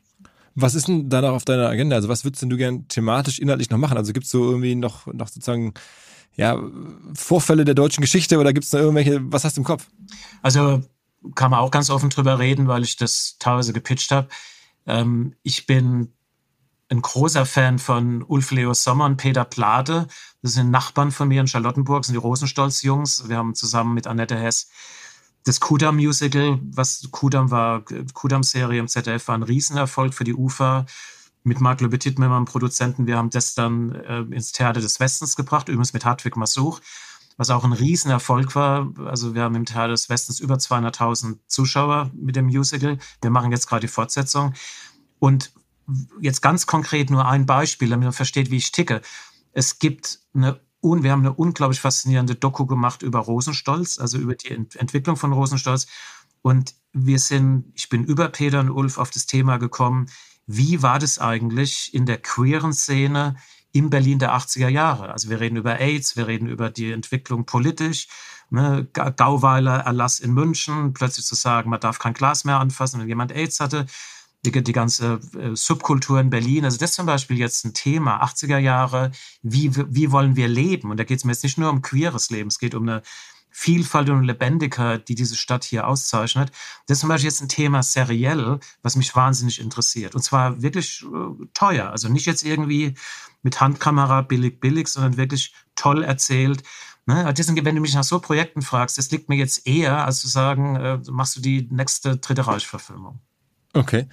Du hast dann eine Stiftung. Also du hast sozusagen schon jetzt irgendwie äh, ja noch in jüngeren Jahren entschieden, ich gründe eine eigene Stiftung äh, und willst den Filmnachwuchs äh, fördern. Das liegt also sehr am Herzen. Also nicht nur, dass du Professor bist, ähm, sondern auch, dass du sagst, okay, oder ist das mehr so ein Zeitprojekt? Oder wie, wie groß muss man sich das vorstellen?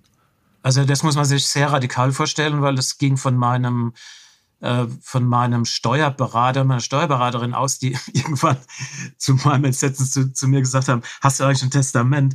Und dann habe ich gesagt, ich habe wirklich überhaupt kein Testament. Ich fand es auch irgendwie ein Affront, mir mit 60 zu sagen, hast du ein Testament. Und dann hat mir, ja, ich fand es shocking, ne? Mir ging es damals auch nicht gut und es war eh der Beginn meiner ganzen Überdenkphase, was will ich jetzt eigentlich? Und dann, schau mal, ich, wenn du keine Familie hast, äh, aber durchaus Vermögen, ich habe dann, das kann man machen, ich habe dann handschriftlich Du musst übrigens in das Testament die komplette Stiftungssatzung handschriftlich seitenweise reinschreiben. Also ich habe, das habe ich auch im Spiegel im Alexander Kühn damals gesagt, ich habe mein ganzes Vermögen, mein komplettes Vermögen ohne Wenn und Aber mit wenigen, mit wenigen Beträgen für Menschen, die mir sehr wichtig sind, die ich jetzt natürlich hier nicht sage. Ich habe mein komplettes Vermögen nach meinem Tod in diese Stiftung, weil was soll ich mit dem Geld machen? Wenn ich das nicht vermache, äh, kriegst das Finanzamt oder es wird nach dem Berliner Testament in der Familie aufgeteilt. Aber lange Rede, kurzer Sinn, ja, ich habe ich hab ein Testament hier hinterlegt beim Gericht, in dem nach meinem Ableben das komplette Vermögen in eine, in eine, in eine, in eine Stiftung kommt. Und da ist auch der Stiftungszweck. Und der Stiftungszweck, ich mache ja First Steps hier, das habe ich mit Bernd Eichinger gegründet. Der Stiftungszweck ist in der Tat Unterstützung, Finanzierung des, des Filmnachwuchses. Das ist so und das ist auch mein, daher komme ich und das ist auch mein Steckenpferd und auch mein, mein, meine Lebensenergie. Also von daher ist es folgerichtig. Ja, ich meine, du hast auch im Interview mal erzählt, dass du ansonsten dein Geld nur in ETFs anlegst. Ähm, da war ich ganz überrascht. Also, dass sozusagen, ähm, also es ja. gab ein Interview, glaube ich, da hast du dich so ein bisschen dazu geäußert und da stand da drin, also ich mache eigentlich nur ETFs und das ist sozusagen recht konservativ. Mein äh, Leben sozusagen beruflich ist schon wild genug, was so Finanzierung anbelangt. Ja, da bin ich sicher hinterwäldlerisch, aber ich erspare mir jetzt einen Namen zu nennen. Ich habe in jungen Jahren, frag mich bitte nicht, auf welche Ratschläge von Hausbanken, Vermögensverwaltungen, die jedes Jahr Geld dafür abgegriffen haben, dass es eigentlich im Minus war. Also der Crash war bei mir die Finanzkrise damals, weil die, die habe ich kommen sehen und ich habe dann damals gesagt, jetzt ist Schluss mit, mit, mit dieser Art von Beratung. Und ähm, das sage ich ganz offen. Ich habe seither nie wieder in Einzelaktien äh, investiert. Also ich, nie in meinem Leben. Also ich habe wirklich immer, ich habe dann irgendwann, als die ETFs begonnen haben, die haben ja schon relativ, gibt es ja schon lange, gibt es jetzt nicht nur, dass es in Mode ist. Ich habe sehr, sehr früh, also sicher sechs, sieben Jahre her, habe ich begonnen in ETFs, äh, in, in, in, möglichst weit gestreute ETFs äh, zu investieren. Und wenn du das zehn Jahre machst, kann ich dir sagen, das kannst du in jeder FAZ äh, und in jeder FAS nachlesen, wenn du es zehn Jahre hältst, ähm, gibt es, glaube ich, weltweit zwei oder drei Vermögensverwalter, die nach Abzug ihrer Kosten das matchen oder besser liegen. Absolut. Also ist dann eine Empfehlung, die, glaube ich, eigentlich die einzige seriöse ist, irgendwie sozusagen immer wieder kontinuierlich in so ETFs zu investieren. Ich glaube, da ist überhaupt nichts unmodern, nichts falsch dran. Also wäre auch irgendwie ähm, äh, meine Wahrnehmung. Sag mal, noch eine Frage, weil ich jetzt das Thema Dokumentation so stark, vielleicht auch persönlich irgendwie sehe. Du hast jetzt irgendwie auch ja schon mit so so halb fiktionalen Dokumentationen zu tun gehabt. Ist das nur meine Wahrnehmung oder ist, sehen wir gerade so die ganz große Renaissance von Dokumentation? Es gibt jetzt wirklich zu allem eine Doku. Ein bisschen bist du auch in dem Bereich tätig mit dem, was du jetzt über Bayern gemacht hast. Ähm, also ich, es kommt mir so vor, als wenn auch gerade jede Person ähm, eine Doku über sich bringt, ne? von, von Beckham und so den ganz großen ähm, bis jetzt zu echt. Und also wir leben in einer Zeit, alles wird irgendwie dokumentiert. Ist, ist das, das der, der ganz große Trend gerade im Bewegtbildbereich? Also der Trend, das ist ein großer Trend, aber jetzt als Journalist war das ein Trend, der seit über fünf Jahren absehbar war. Ne? Also ich kann einmal für die UFA sagen, wir haben jetzt, das wissen die Leute gar nicht, wir haben jetzt am Markt im Moment, wir waren super erfolgreich mit Arctic Drift, das haben wir gemeinsam mit Helmholtz gemacht, mit Antje Bözius, über die große Polarstern-Expedition. Also da waren wir der weltweite Partner von Helmholtz. Der Film ist in die ganze Welt vertrieben worden, lief überall ging es um Klimaschutz. Ich weiß noch, als ich das Projekt angeboten habe, vor vier Jahren, da wurde die, die, die Expedition geplant. Da hat kein Mensch begriffen, was wir mit dem Thema wollen. Das muss ich wirklich mal überlegen. Niemand hat es gewollt und dann hat der NDR, hat es aber dann Marc Brasse äh, damals und ich glaube, es war sogar Patricia Schlesinger noch beim NDR die haben beide gesagt, das ist so eine geile, wichtige, unglaublich wichtige Thematik. Und wir haben es dann mit dem NDR mit der ARD gemacht damals. Ne? Wir haben Arctic Drift 2 jetzt produziert. Wir haben All or Nothing gemacht. Die, die Doku über die Fußballnationalmannschaft äh, kommt von uns. Mhm. Du musst mal überlegen, die, die, äh, weil du jetzt Hartwig Masuche erwähnst, ähm, es gab mal bei Bertelsmann eine Content-Allianz. Da war Julia Jeckel, Hartwig Masuch, meine Wenigkeit. Wir reden jetzt auch von vor drei oder vier Jahren. Da war der Oliver Bierhoff eingeladen, um mal so zu referieren, wie der DFB funktioniert. Und dann haben wir die Doku verabredet. Das musst du mal überlegen. Und dann hat Amazon mit dem DFB und wir für Amazon, wie ich finde, eine heraus herausragende Doku gemacht. Ich bin übrigens auch ein großer menschlicher Fan von Hansi Flick dass die Doku, ich, da gehört auch eine große Offenheit dazu, die Doku dann auch so zu lassen, wie sie ist und zu sagen, ne, wir stehen dazu. Das ist ja ein Dokument, das ist ein Dokument für alle Beteiligten. Aber um auf deine Frage zu kommen, ja, also Doku ist ein Riesenbereich, der im Moment äh, wichtiger denn je wird, aber entscheidend ist, dass wir das vor fünf, sechs Jahren absolut gemerkt haben. Und bei Dokus, gibt es da diese Grenze, wo du sagst, irgendwie, man braucht ja Zugang, um eine gute Doku zu machen. Auch jetzt bei der Nationalmannschaft ganz konkret. Also damit die euch da reinlassen mit der Kamera, ähm, das müssen, müssen die ja zustimmen. Das bekommt ja sonst keine, also man kann ja alles in Doku machen, aber richtig gut wird's ja nur, wenn man Zugang bekommt. So. Ähm, und muss man dann, welche, welche Konzessionen muss man da geben? Also offensichtlich habt ihr es ja sogar geschafft, dass ihr da alles Material senden durftet, äh, wie ihr das wolltet. Und auch Sachen, die der DFB wahrscheinlich im Nachhinein so nie mehr als mehr freigeben würde. Ähm, also euch ist es gelungen. Ich vermute mal, jedem, der heute dasselbe anfragen würde, wird das nicht mehr gelingen, weil der DFB wahrscheinlich heutzutage nicht mehr sagen wird, ach Mensch, ja klar, ähm, so, sondern also wo, wo würdest du da empfehlen, die Linie zu ziehen? Und sagst du, wenn, wenn ich da irgendwie beschränkt bin, dann mache ich sie gar nicht mehr erst, die Doku? Oder sagst du, nein, man muss da immer austarieren, äh, Zugang tauscht man gegen auch eine gewisse Art von Kontrolle? Oder, oder tut man das nicht?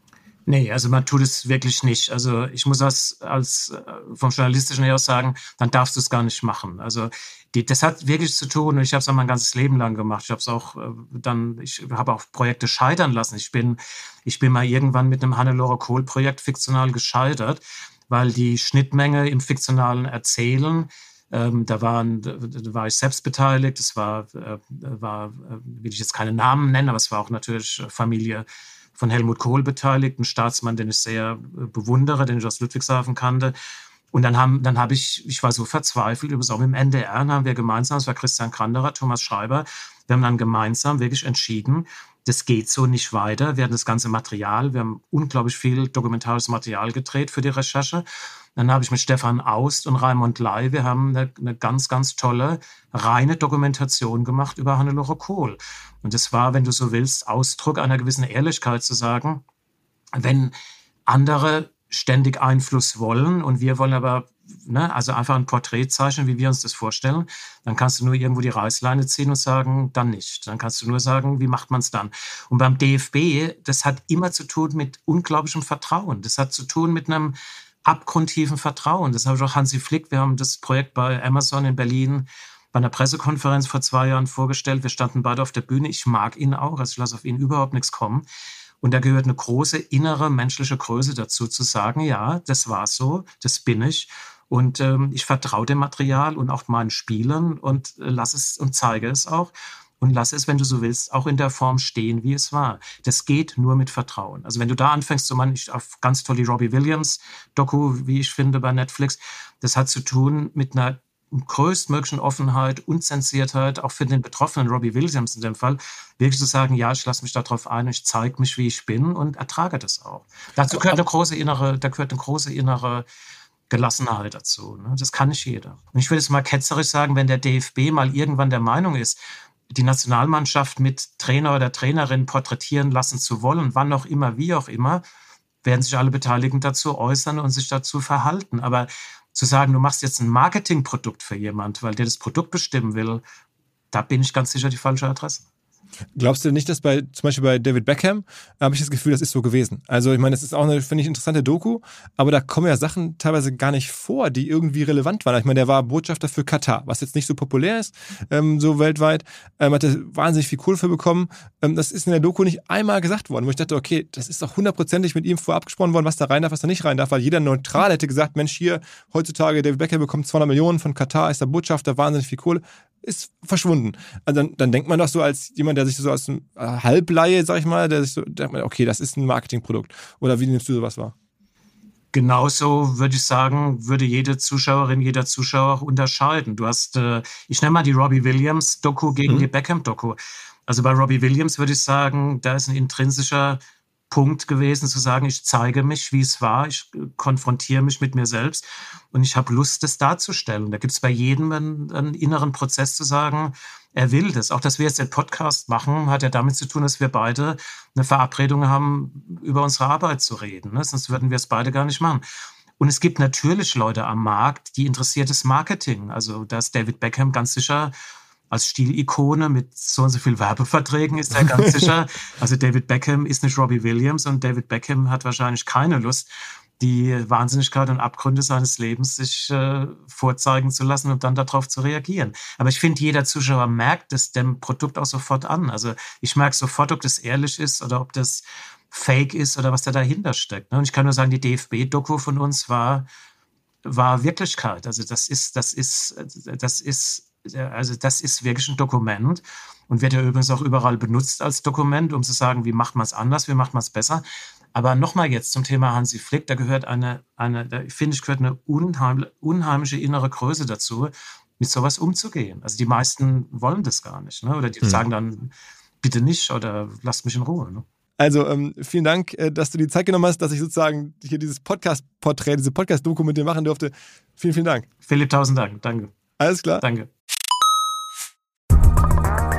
Was mir bislang überhaupt gar nicht klar war, ist, jeder Hersteller von Produkten jeglicher Art kann ein Volksprodukt sein in Kooperation mit der Bild. Das ist insofern natürlich spannend, weil die Bild eine Wahnsinnsreichweite hat, fast 50 Prozent der deutschsprachigen Bevölkerung erreicht und halt dieses Label Volksprodukt vergibt an Partner. Seit 21 Jahren machen sie das. Mittlerweile gibt es 220 verschiedene Volksprodukte und es werden weitere gesucht. Es gab schon Zahnbürsten, Volksakkus, aber auf der Website habe ich gesehen, sie suchen zum Beispiel einen Partner für eine Volkszahnzusatzversicherung oder für eine Volkspizza oder für einen Volksstaubsauger. Also, wer solche Produkte herstellt und auch in größerer Kapazität produzieren könnte, denn erfahrungsgemäß spricht der Verkauf nach einer solchen Kampagne ziemlich an, wendet euch bitte an einen Vermarkter, der Bild. Die Firma heißt Media Impact. Und Media Impact sagt übrigens auch, dass 80% derjenigen, die schon mal eine Kampagne in dem Bereich gebucht haben, das wieder tun. Wer jetzt hier erstmals von dieser Möglichkeit gehört hat, bekommt auf seine erste Buchung auch ein Media-Bruttovolumen von 220.000 Euro on top. Wendet euch dazu bitte direkt an Media Impact ein Wort.de slash Bild slash Volks-Produkt und erwähnt einfach im Gespräch mit den Ansprechpartnern und Ansprechpartnern dort, dass ihr über OMR kommt und dann gibt es diesen Zuschlag. Zurück zum Podcast. Dieser Podcast wird produziert von Podstars bei OMR.